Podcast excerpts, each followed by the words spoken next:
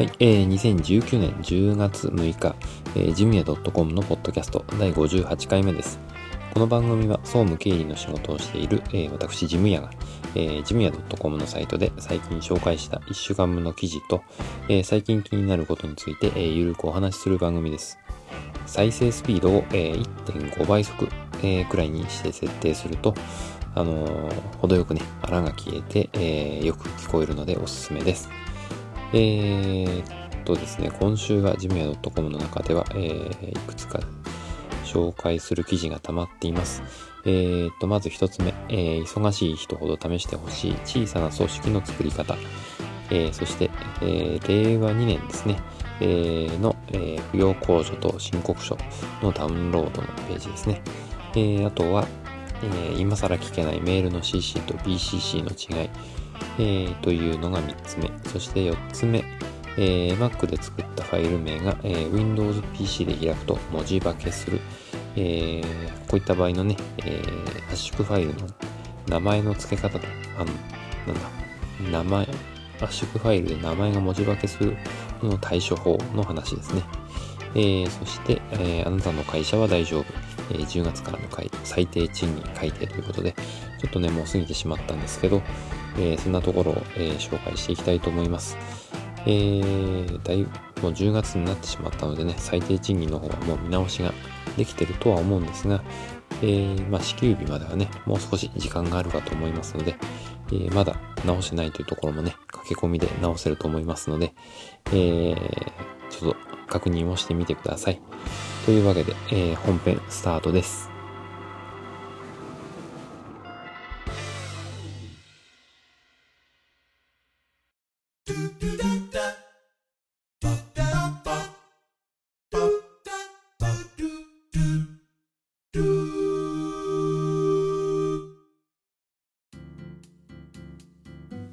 え、本編一つ目の記事の紹介ですね、え、忙しい人ほど試してほしい、え、小さな組織の作り方という記事の紹介です。えっ、ー、とですね、まあ、あの組織っていうのはね、え作ろうと思うと大変な、えイメージがありますが、えただ一人でね、えがむしゃらに働いてもなかなかこう仕事の成果っていうかね、えー、はなか出にくい、えものです。なので、えー、なんていうのかな、自分で仕事を抱え込まずに、えー、みんなでこう仕事をやっていく。今役割分担ってことですかね。えー、まあ、そういうことをしながらね、えー、やっていくといいんじゃないかなということで、え小さな組織ということでね、えまあ、自分のね、担当するチームが、えまあ、自分を含めて3人だったとしましょう。えそういう場合でもね、え一人一人を、え一つのね、えー、ていうのかな、リーダーみたいな感じで、えー、こっちの分分野については A さん、こっちの分野については B さんっていうことで、こう切り分けをしてね、えー、それぞれに自分の仕事をこう補助してもらうというかね、えー、やってもらうことで、えー、それぞれの、ね、リーダー長が育つと。えー、これがもう少し大きくなると、えー、その下にもね、えー、また部下がいて、えー、という感じで、まあ、全体の統括ができるようになるってことですね。で、えー、っと、まあ、自分の仕事を抱え込まないっていうのが一番大事かもしれないですね。あの、働き方改革で、えー、っと、残業をするなっていうね、えー、イメージが多かったり、え実際そういうところも多いと思います。そうするとですね、え残業代が含まれている、えー、払わなくてもいいという管理職の方が残業を身代わりで残業するっていう感じですね。えー、身代わり残業っていう言葉もね、最近ネットで目にするようになりましたが、えーまあ、このままじゃね、ちょっとまずいということで、え、上司の方もね、ま、管理職の方も、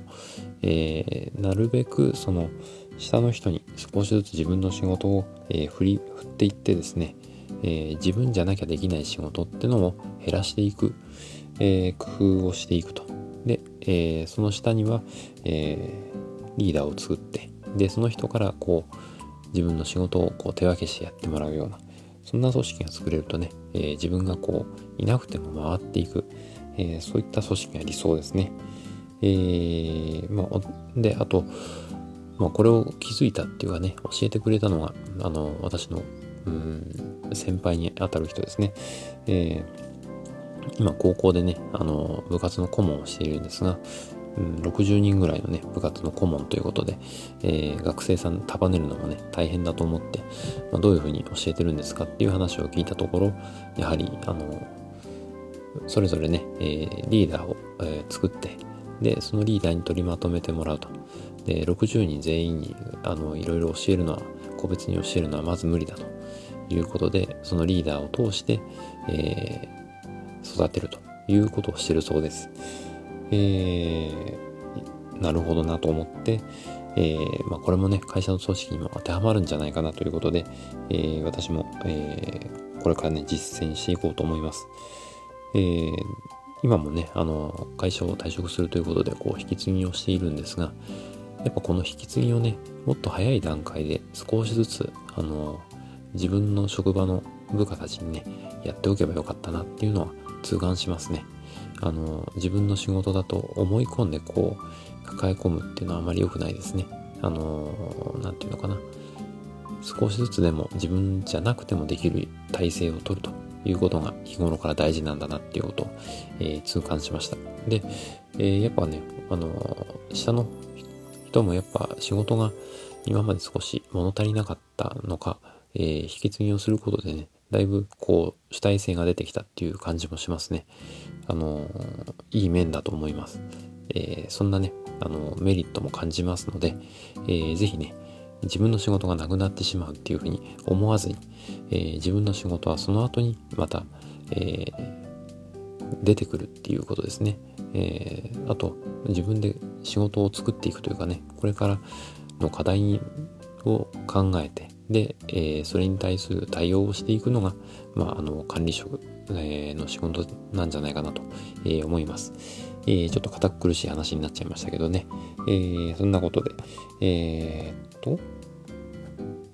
忙しい人を試してほしい、えー、小さな組織の作り方という話の紹介でした。はい、えー、本編2つ目の記事の紹介ですね。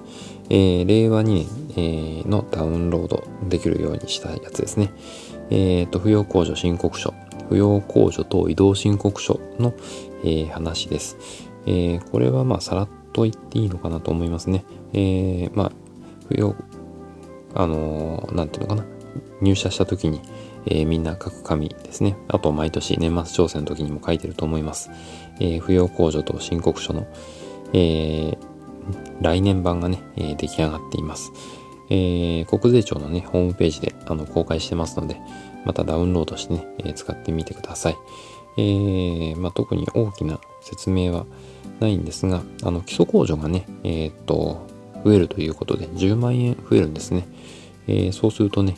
え、基礎控除今38万円あるのが48万円になるということで、え、それぞれね、あの、扶養控除対象配偶者とかね、扶養親族の基準も、えー、まあ、10万円ずつ上がるということです。えー、まあ、そこをね、ちょっと注意して、えー、おいてくださいということです。えー、あとは、え、ー、と、単身児童扶養者の欄っていうのが増えました。えー、まあ、シングルマザーとかね、シングルファーザー、えー、といった方ですね。じえー、っと、の欄ができましたということです。えー、そんなところですね。まあ、あんまり大きく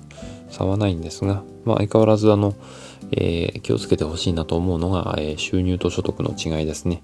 えー、税法上、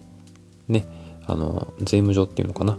あの、所得とね、収入ってのは全然違うものなので、えー、所得は、えー、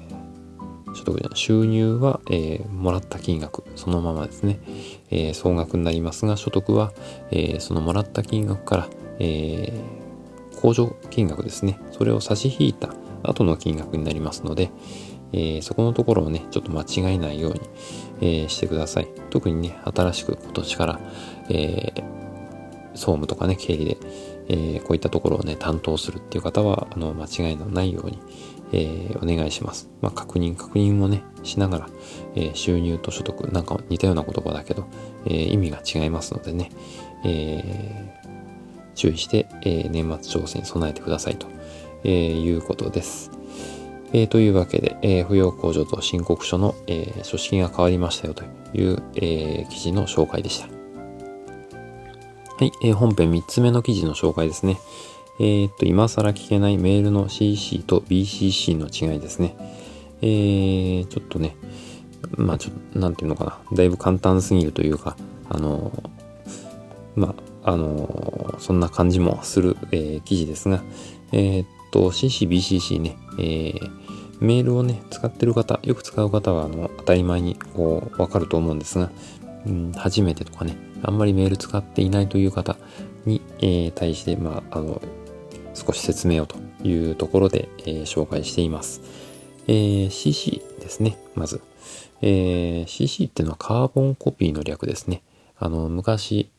今も使ってるところもあると思うんですがね、あの、紙を複写するときに、えー、下の紙にこう、書くと映るっていうのがありますよね。で、昔はあの黒い、えー、インクみたいなのが貼り付いてて、えー、それがですね、下の紙にこう、上の紙に書くと下の紙に映ると、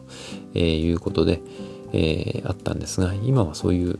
ね、特別なあの紙はなくても、えー、ノンカーボン式って言ってね、あの、ちょっとザラッとした、えー、仕様になっていて、えー、上の紙で書いたのが青あの何もないのに、間に挟むものが何もなくても、えー、下の紙にこう青い字が映るとかね、えー、そんなことで、えー、なっていますが、うん、要するにね、上の、上に書いたら、え下に映る、え一つのメールが他のところにも同じものが、えー、行くと。コピーしたものが行くということですね。えー、ということで、カーボンコピーっていうところには、えー、同じ内容のメールを、えー、送ってますよっていう、えー、ものですね。で、そこの CC の欄には、え同じ内容のメールを誰に送るかっていう宛先を言えます。えなので、例えば、うーん、そうだな、えっと、社長から直接頼まれた案件があって、で、えー、社長と直接こうやり取りをしてるんだけど、えー、ただその上司にもね、えー、報告をしなきゃいけない。ただ口頭で報告するのも面倒なので、メールのやり取りを CC で、え、つけることによって、メールのやり取りを上司にも見てもらいながら、えー、仕事をするということですね。そうすることで、えーまあ、上司もその仕事の進捗も分かりながら、えー、こんなことしてるのかと、えー、いい感じに進んでるなっていうのが分かりながら、こう仕事が進むということになりますので、えー、またね、二重に報告に行かなくてもいいということですね。ただこの CC が多いと、えー、そのチェックだけでね、あの、メールの確認だけで一日終われると、えー、いうことにもなりますので、まあ、やりすぎは、あの、禁物ということで、ほどほどに、えー、してくださいねということですね。で、じゃあ CC はあのね、同じ内容の文章をこう関係者に回すっていうことで、えー、やり取りを見てもらうっていうことでね、えー、理解いただいたかと思うんですが、BCC の場合、えー、これ B は何かということですね、まず。え B はですね、ブラインドですね、え見えない、えブラインドカーボンコピーということですね。じゃあ誰に見せないようにするのかと。いうことなんですが、例えば、えー、お客さんとクレームの対応をしているときに、え、上司にも見てもらいたい、え、関係部署の、え長にも見てもらいたいっていう場合ですね、えそういったことがあると思います。直接お客さんとやり取りしてるのは、え対自分ということで、自分と、えお客さんなんですけど、そのやり取りを他の部署にも見てもらいたい。ただ、お客さんにはその部署に送ってることを、えまあ、アドレスをね、知ら、知られたくないとか、えー、やり、この、えー、関係者に送ってることを知られたくないっていう場合ですね。そういう場合には、え、ブラインドカーボンコピーを使って、ここのところにアドレスを入れて送ると。そうすることで、えー、お客さんにこういう対応をしたというのが、えー、関係者に分かって、えー、まあ、二度手間を防ぐということですね。えー、ということで、えー、いいということです。ただ最近はこの最近というかね、あの、BCC は、あの、他にも用途があって、えー、BCC で送ると、BCC に入れた宛先には、えー、誰が、他に誰が送られてるかっていうのはわからないんですね。えー、BCC で、えー、他にも社長に送ってますとか、えー、品質管理の、えー、部長に送ってますとか、そういうのが、えー、わからない。ただ、BCC は自分のとこに来るだけということです。えお客さんと A さんがやり取りをしているのは自分のとこにも来た。ただ、他の社長とか品質管理の部長さんには、えー、言ってるかどうかはわからないということです。BCC 同士のところには、えー、誰に BCC されているのかわからないっていう、えー、特徴があります。なので、この特徴を利用して、えー、不特定多数にね、メールを送るとき、えー、社外の人にね、営業のメールを送るとき、そういうときに BCC を使うってことは、あの、あります。えー、なのでね、えー、商談、えー、屋外でこうなんかイベントをやったときに、え、何人かお客さん来てくれて、そのありがとうっていうメールを、え、何人かに送りたいと。え、何個持つの大変だから BCC で送ると。え、そういったことをすると、え、同じメールが一気に、え、不特定多数に送ることができるということです。まあね、あの、この辺は、あの、メールを使っていると、そのうち覚えてくる、え、ことになると思いますけど、まあ、知っているとね、便利なので、え、ご活用ください。ということで、BCC と CC の違いでした。はい、えー、本編4つ目の記事の紹介ですね。えー、Mac で作ったファイル名が、えー、Windows PC で開くと文字化けすると、えー、いう場合の対処法について、えー、を紹介している記事になります。えー、っとですね、えーまあ、会社で仕事をしていると、私の場合はあのこうデザイナーさんと、えー、やり取りがあったりします。えー、会社のね、えー、反則ツールだったり、えー、会社案内の、えー、ものと印刷物とかね、えー、そういうのを、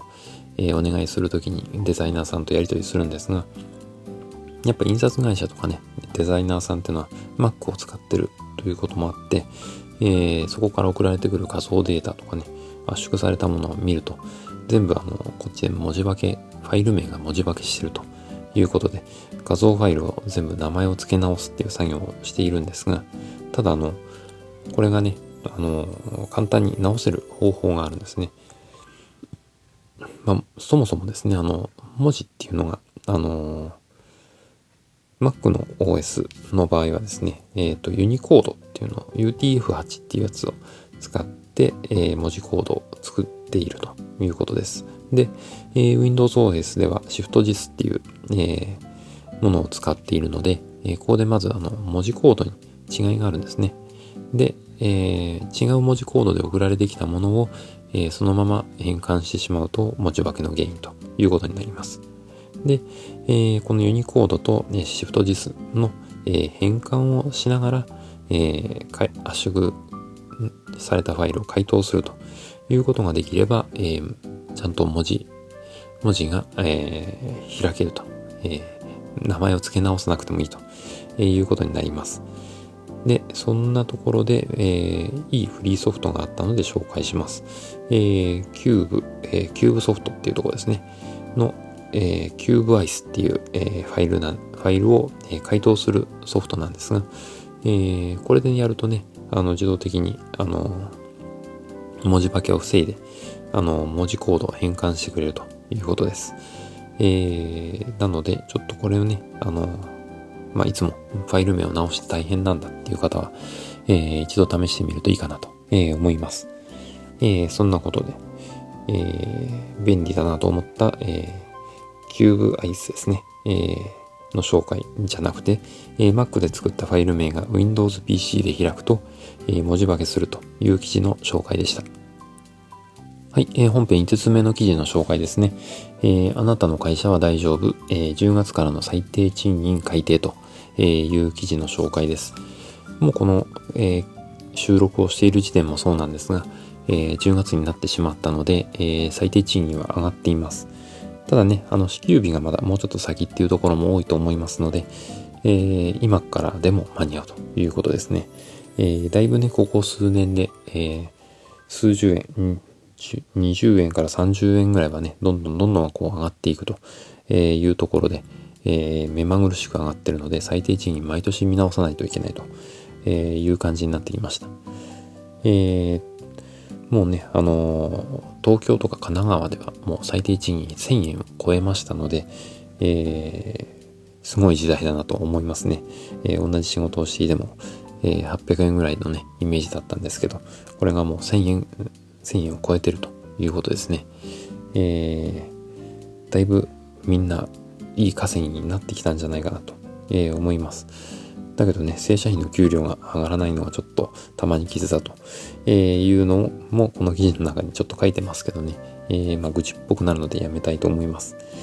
えー、ということで全国平均でね、27円アップということで、えー、全国平均の、えー、最低賃金は901円ということになっています。えー、やっぱね、首都圏ほど高いですね。えー、都市部ほど高く、え、地方はやっぱ少ないというのが全体の感じです。で、え、まあ去年も上がっ最低賃金だいぶ上がったんですけど、今回も、え、同じくらいの幅で上がっていますので、え、アルバイトの方とかね、パートの方、あの雇っているところは、え、最低賃金の確認を、え、すると。あと、時給、時給じゃない、月給の人も、えー、やっぱね、あの、最低賃金低くなってるところもあると思いますので、そこもね、ちょっと確認をしてみてください。えー、時給換算してね、えー、じゃその最低賃金割ってないかという確認ですね。えー、ということで、えー、だいぶ上がってしまったなという感じの最低賃金ですけどね、えー、一応念のためね、確認をお願いしますということで、あなたは大丈夫、えー、10月からの最低賃金改定という記事の紹介でした。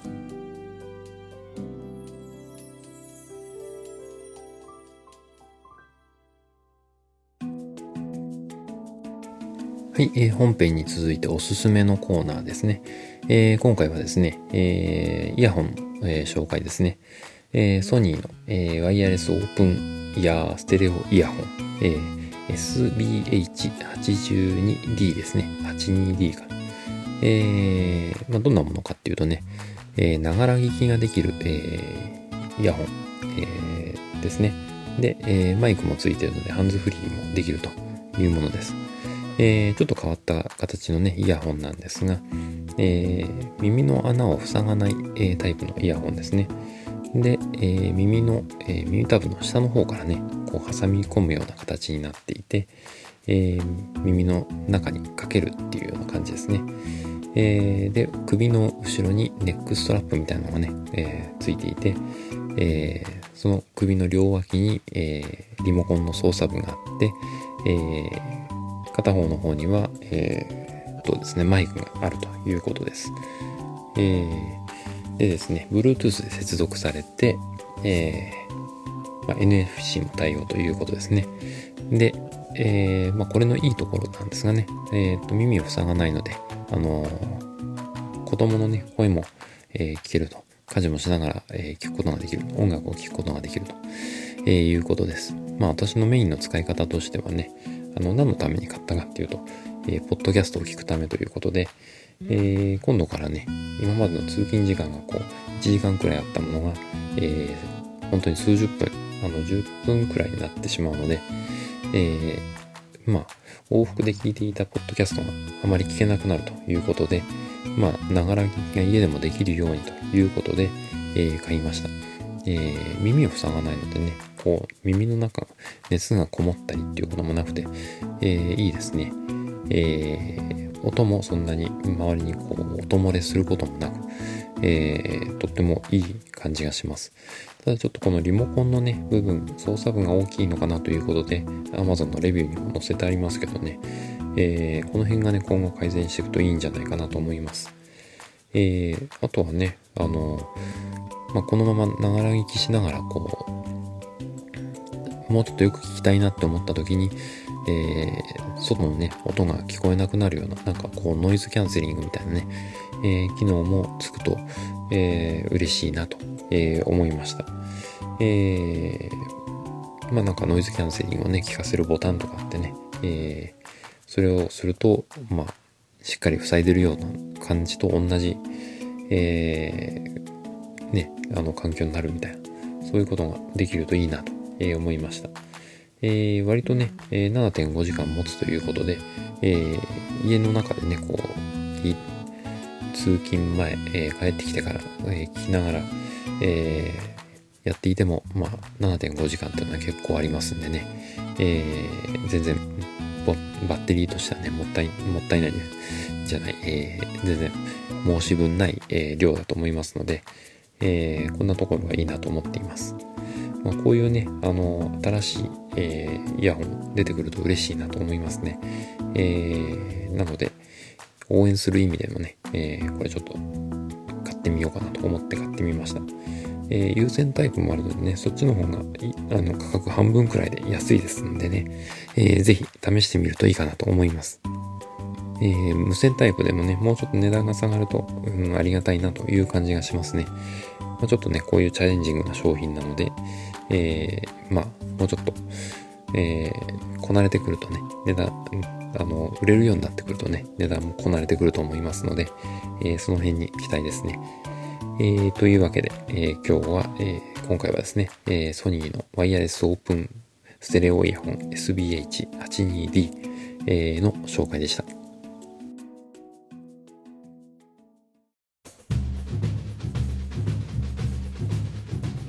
はい、えー、ジムヤ .com のポッドキャスト、最後までお付き合いいただきありがとうございました。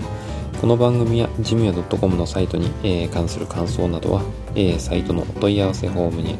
えー、お問い合わせにあるメールフォームからご連絡いただくか、えー、ジムヤ .com のサイトのサイドバーにある、えー、小さな小さなですね、えー、LINE の追友達追加のボタンを、えー、押して、えー、登録してからね、あの、ご連絡いただくと嬉しいです。えいただいたメッセージは今後の番組運営や、えー、サイト運営の貴重なご意見として参考にさせていただきます。なお、番組で取り上げてほしいテーマなどありましたら送っていただけると嬉しいです。順次にもね、登録していますので、そちらの方にレビューをいただくと嬉しいです。というわけで、エンディングです。えー、っとですね、10月から、えー、消費税上がりましたね。えー、書き込み需要で特に買ったものもないんですが、買っといた方が良かったのかなって思いながら、まあ、あの、アマゾンをこう、眺めていたらですね、10月になったら、あの、キャッシュレス決済で5%還元とかね、えー、そういうのがあったりして、えー、10月になってから買った方がお得だぞと、えー、いうことがなんとなく分かってきました。えー、そんなことでね、まあ、キャッシュレス決済の恩恵も受けながらね、えー、10月行っていきたいと思います。えー、それでは次回まで、えー、いい1週間をお過ごしください。ではでは。